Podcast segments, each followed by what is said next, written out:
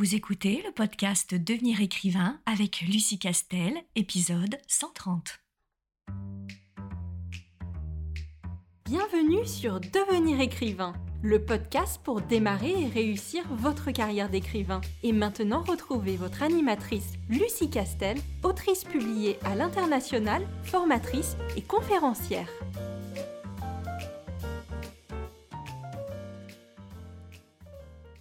Bonjour, je suis ravie de te retrouver pour un tout nouvel épisode de podcast consacré aujourd'hui à trois idées reçues sur la carrière d'auteur et je me suis beaucoup amusée à préparer ce euh, podcast.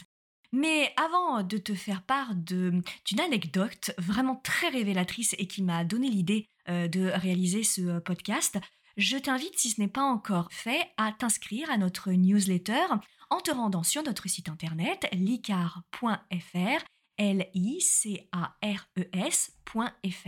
Toutes les fins de semaine, bah, tu reçois du contenu sous différentes formes et qui porte sur des conseils d'écriture et sur des conseils relatifs, euh, relatifs à la carrière d'auteur qui, en tout cas, je l'espère, euh, te servent au quotidien. Donc ça nous fait plaisir si tu nous rejoins et ça permet de nous soutenir. Sans plus attendre, je vais te parler d'abord d'une anecdote et c'est cette anecdote qui euh, m'a donné l'idée de faire euh, ce, podcast. Alors, il se trouve que j'ai déménagé il n'y a pas très longtemps, donc je me retrouve avec de nouveaux voisins. Et euh, mes, voisins, enfin là en tout cas de, mes voisins, ils ont des, enfants, plusieurs enfants, dont un qui doit avoir 11 ans, je pense, entre 11 et, et 12 ans. Et euh, alors que euh, j'étais en train de communiquer euh, une énième fois avec l'un de mes chats qui était coincé sous la haie, je te passe les détails, mais si tu me suis sur Instagram, tu sais que ma relation est extrêmement compliquée avec mes cinq Maine Et il se trouve que le petit garçon en question, il adore les, les, chats et que les miens sont à moitié cinglés mais pas farouches. Donc il était très content de voir que je bataillais avec mon chat parce qu'il se disait qu'il allait peut-être pouvoir le caresser. Et puis cette fois-ci, euh, je l'intéressais plus que euh, les, euh, les chats et je vois bien qu'il m'observe et qu'il meurt d'envie de me poser une question. Et il finit par me dire Est-ce que c'est vrai que tu écris des livres? Mon papa, il a dit que tu étais écrivain.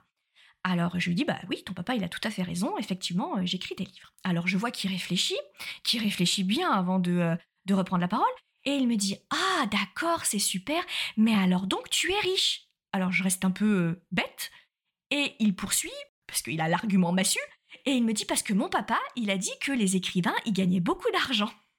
Et alors ça m'a beaucoup fait rire parce que il me l'a dit avec une naïveté euh, extraordinaire et très probablement que son père l'a dit avec une naïveté euh, tout aussi euh, extraordinaire et, sincère en disant voilà bah oui bah la voisine effectivement elle doit gagner beaucoup d'argent parce que tu sais quand on est auteur on gagne beaucoup d'argent. Bref au-delà d'anecdotes très mignonnes et en plus c'est un gamin qui est vraiment mais alors adorable c'est une des choses qui est assez euh, récurrente dans les contacts qu'on a avec euh, des personnes qui ne sont pas du tout du, euh, du milieu, même parfois des, des, personnes qui aimeraient être auteurs et qui aimeraient se lancer et qui démarrent tout juste et qui ne se sont pas du tout renseignées encore en tout cas sur les rémunérations d'auteurs et comment fonctionne hein, le, milieu de la publication des livres. Et cette idée reçue, c'est vraiment on gagne beaucoup d'argent euh, dans le milieu euh, et quand on est euh, écrivain, on gagne beaucoup d'argent.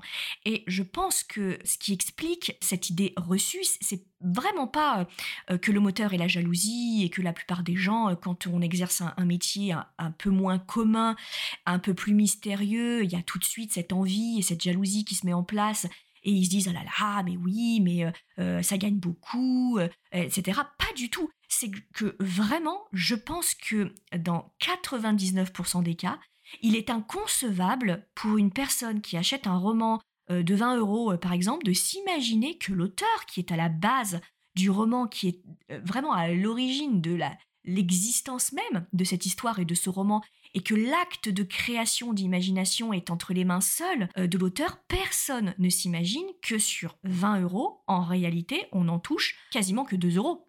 Et je pense que l'idée reçue, elle vient de là, en réalité. Et parce que c'est très compliqué pour quelqu'un qui n'est pas du tout du milieu de lui expliquer que celui qui est à l'origine de l'existence de l'histoire et du roman est celui qui gagne le moins euh, dans toute la chaîne de, la production euh, du, livre. Et qu'en réalité, il y a tellement d'intermédiaires qui euh, sont nécessaires pour partir du manuscrit réalisé, confectionné par un auteur jusqu'au produit livre dans les rayons de la FNAC ou d'un libraire équivalent. Il y a tellement d'intermédiaires, tellement d'étapes euh, nécessaires faites par des entreprises qui engagent un certain nombre de frais que nécessairement le gâteau il est coupé en 50 et que euh, eh bien à l'origine euh, nous auteurs on n'a qu'une petite part de ce, ce, gâteau qui est d'ailleurs partagé par euh, plein d'autres euh, intervenants qui eux aussi ont une petite part, mais euh, petite part plus petite part, et finalement tout le gâteau est, consommé. Et je pense que cette idée reçue, elle vient principalement de là, parce que j'ai eu tendance à remarquer que lorsque on m'a demandé ce que je gagnais sur un, sur un livre, ou quand j'ai dû donner cet exemple-là pour expliquer la répartition de qui fait quoi dans la production d'un livre entre l'auteur, l'éditeur, le distributeur, etc. Euh, et que je leur dis, bah oui, mais nous, on tourne autour de 10% euh, de, droits d'auteur sur un, sur un roman. Hein. alors, c'est un petit peu moins, un petit peu plus. Bon, alors, grosso modo, hein, si je fais une moyenne, c'est 10%. Euh, bah, les personnes tombaient de leur chaise. Elles disaient, mais c'est quand même incroyable. nous, on s'imagine absolument pas, comme c'est votre histoire qu'on lit, c'est tiré de votre tête que cette histoire, elle n'existerait pas sans l'auteur. On, s'imagine qu'à minima, c'est 50%. par exemple, on pourrait comprendre 50%. Mais 10%, ça paraît euh, vraiment euh, dérisoire. Et c'est la raison pour laquelle euh, les, personnes pensent que on, est, on est riche. Et puis, il y, a, aussi une autre fausse idée qui est, véhiculée et qui participe de cette légende urbaine comme quoi les auteurs gagneraient beaucoup d'argent.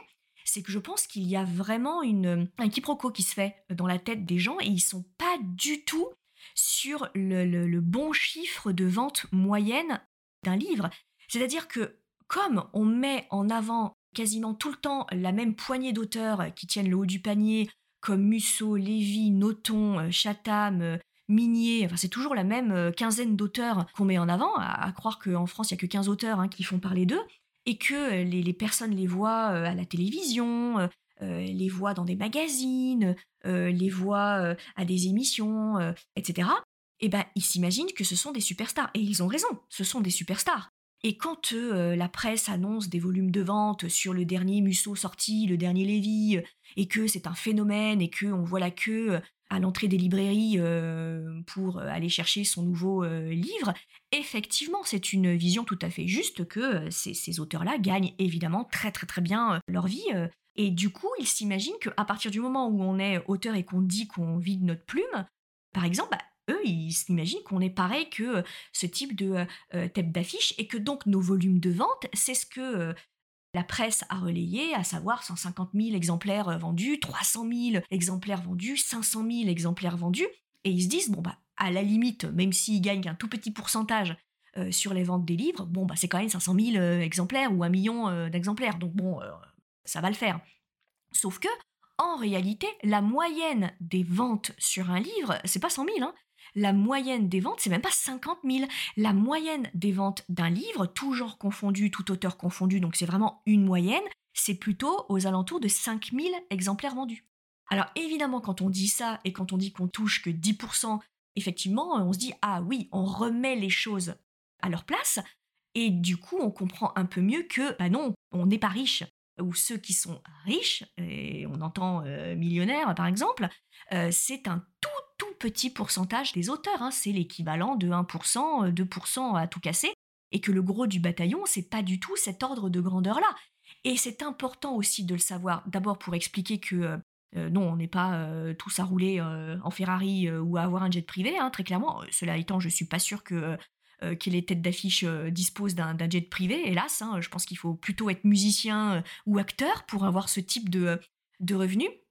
Mais c'est aussi important en tant qu'auteur débutant de bien avoir ça en tête et du coup quand euh, on sort son premier roman et qu'on voit qu'on le vend euh, à 3000 euh, exemplaires dans un genre de niche type imaginaire, SF, fantasy et de se dire mon dieu mais c'est le plus gros flop de tous les temps, euh, je, vais arrêter d'écrire parce que jamais, euh, au grand jamais, euh, je ne pourrais faire un plus gros flop que celui-là et je suis le plus pire auteur qui existe. Remenons les choses dans, la bonne réalité, la bonne mesure et la bonne proportion de ce qu'elles sont normalement. Et, et, que voilà, il faut garder en tête que la moyenne de vente, tout confondu, donc il y a du très très gros et il y a du très très petit, c'est 5000 exemplaires. Alors, il y en a qui vont vendre 200 exemplaires et d'autres qui vont en vendre 300 000, on est d'accord, mais quand même, le curseur, il est autour de 5-6 000 euh, exemplaires. ça varie euh, selon les genres, hein, mais voilà, c'est une bonne mesure. Donc ça aide aussi aux personnes à prendre conscience que du coup, il y a, vraiment une, idée reçue autour de la rémunération des, auteurs.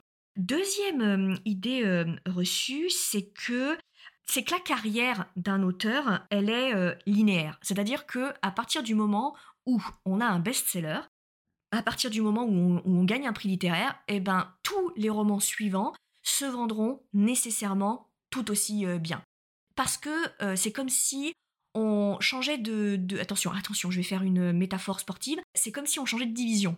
Et du coup, bah, comme on change de division, alors sauf si euh, c'est par un, impossible une catastrophe et ça arrive assez rarement, on n'est pas rétrogradé, on est dans une nouvelle division, alors ça y est, on a un nouveau monde, etc. etc.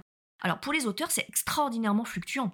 C'est-à-dire que c'est pas parce qu'on a vendu 150 000 exemplaires d'un roman qu'on se dit ah ben c'est bon, j'ai 150 000 lecteurs. Donc sur les 150 000 lecteurs, on va se dire que allez, 100 000 au moins euh, vont continuer de nous suivre. Donc ça veut dire que le roman euh, suivant, qui est dans le même genre, hein, pour le coup avec le même éditeur, il va faire à peu près pareil. Alors pas du tout.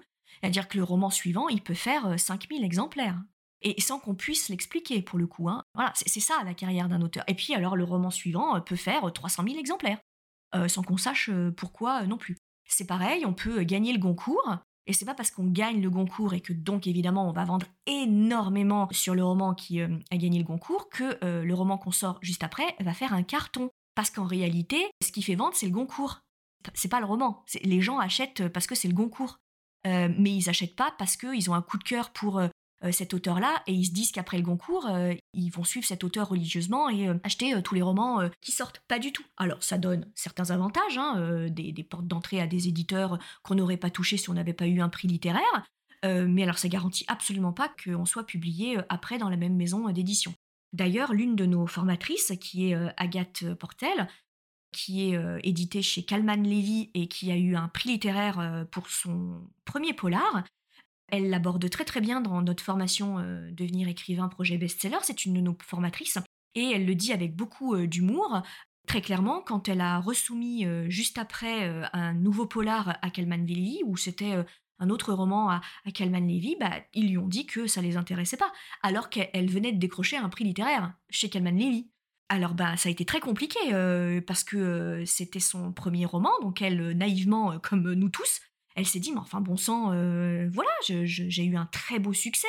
J'ai eu un prix littéraire et alors là, il me regarde comme si je devais tout recommencer et faire mes preuves et, de nouveau les convaincre. Et même pas j'ai le bénéfice du doute. Alors il s'avère qu'elle a eu la bonne démarche, c'est-à-dire qu'elle n'a rien lâché, elle a fait ce que tout auteur professionnel et courageux fait, à savoir ne rien lâcher. Et il s'avère qu'après coup, d'autres romans les ont intéressés. Et elle a publié son roman par ailleurs dans une autre maison d'édition. Et puis qu'elle continue à être publiée chez Kalman Levy. Et très probablement qu'elle aura d'autres prix euh, littéraire. Mais ce qui est intéressant de, connaître euh, dans, son parcours, et elle le dit avec euh, vraiment beaucoup d'humilité, c'est que c'est une carrière, elle n'est pas linéaire.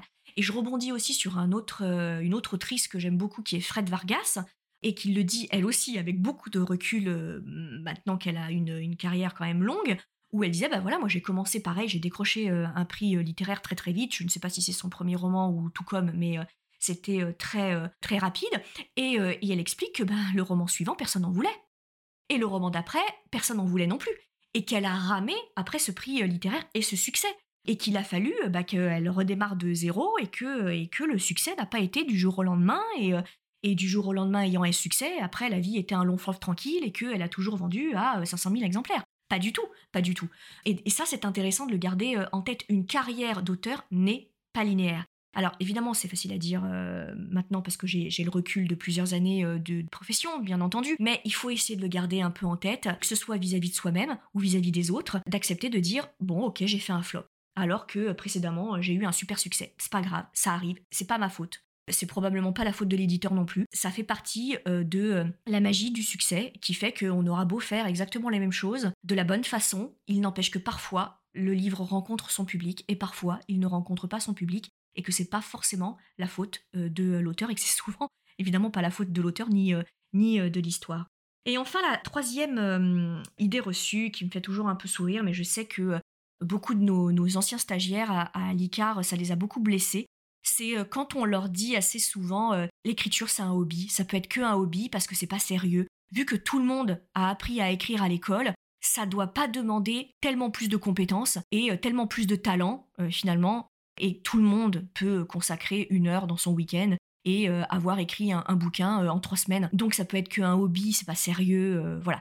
Et il y a une espèce de hiérarchie qui s'instaure entre les, les, arts, la pratique des arts, qui dirait que la sculpture est un art noble parce que rigoureux, parce que demandant un talent particulier, euh, la musique est un art noble parce que ça nécessite d'apprendre à jouer un instrument. Être acteur est aussi un art noble parce que ça demande une formation, une implication, etc. etc. Mais alors l'écriture, c'est pas vraiment un art, parce que tout le monde a appris à écrire tout le monde peut le faire pour un hobby, ce qui fait la différence entre des gens euh, dont on parle un peu, comme Musso ou Lévy ou Noton. Bon, bah, ils ont eu un peu de bol. Voilà, ils ont eu un peu de bol. Ils ont eu un engouement du public à un moment, mais, finalement, ça pourrait tomber sur tout le monde. Euh, que ce soit Méline Noton ou pas, c'est exactement la même chose. Et cette idée reçue-là, elle fait mal. Parce qu'on sait, tu sais, euh, si, si tu travailles sur ton manuscrit, si tu te bats pour achever un manuscrit, ou si tu as déjà publié et que tu continues de te battre pour installer ta carrière, c'est une idée reçue qui fait mal parce qu'il n'y a rien de plus éloigné de la vérité que le fait que tout le monde peut écrire un roman. Écrire un roman de façon professionnelle, donc être auteur, se destiner à une carrière d'auteur, qu'on décide de vivre de notre plume ou pas d'ailleurs, hein, peu importe, mais du moment qu'on veut être publié, ça demande la même rigueur, le même euh, savoir-faire et la même compétence que peuvent demander d'autres euh, formes d'art telles que la sculpture, la peinture, euh, la musique, la danse, etc. Et c'est pas parce que on sait marcher qu'on sait danser, comme un, danseur étoile. C'est pas parce que euh, on sait plaisanter euh, qu'on peut être humoriste et qu'on peut monter un spectacle et un stand-up. Et, ça, c'est une idée reçue qui, qui, fait mal et contre laquelle il faut, il faut vraiment se battre parce que ça peut être très déstabilisant pour un auteur qui démarre et qui rame et qui dit à son entourage que c'est dur, que ça fait transpirer, qu'on est plein de doutes et que quand on réussit enfin à être publié, c'est un exploit dans le sens où euh, ça demande de la compétence et de la rigueur et de durer dans ce métier demande aussi de la compétence et euh, de la rigueur et de se remettre euh, en question. donc ça c'est important aussi de parler de cette idée reçue. Voilà pour cet épisode de podcast qui, euh, je l'espère, t'aura amusé ou en tout cas euh, t'aura aidé à réfléchir à un certain nombre de thèmes. C'est aussi, aussi le but de ce podcast-là, euh, de délivrer des conseils, mais aussi d'être dans la réflexion et dans le partage. Et, j'avais envie de partager avec toi cette, cette anecdote qui m'a fait beaucoup réfléchir. Je te dis, quoi qu'il arrive, très très vite pour un tout nouvel épisode de podcast. Si tu veux écrire un roman qui aura les qualités recherchées par les éditeurs et par les lecteurs, tu dois rejoindre Devenir écrivain projet best-seller. C'est la formation à distance la plus complète et la plus personnalisée pour t'aider à aller au bout de ton projet de roman. Rejoins sans plus tarder mon équipe de professionnels du monde du livre et moi-même sur licar.fr, l i c a r e s.fr afin de ne pas manquer la prochaine session de formation qui démarre le 8 février 2021. Beaucoup de nos anciens élèves sont en train de réaliser leur rêve de professionnalisation et de publication. Il n'y a aucune raison pour que ça ne t'arrive pas à toi.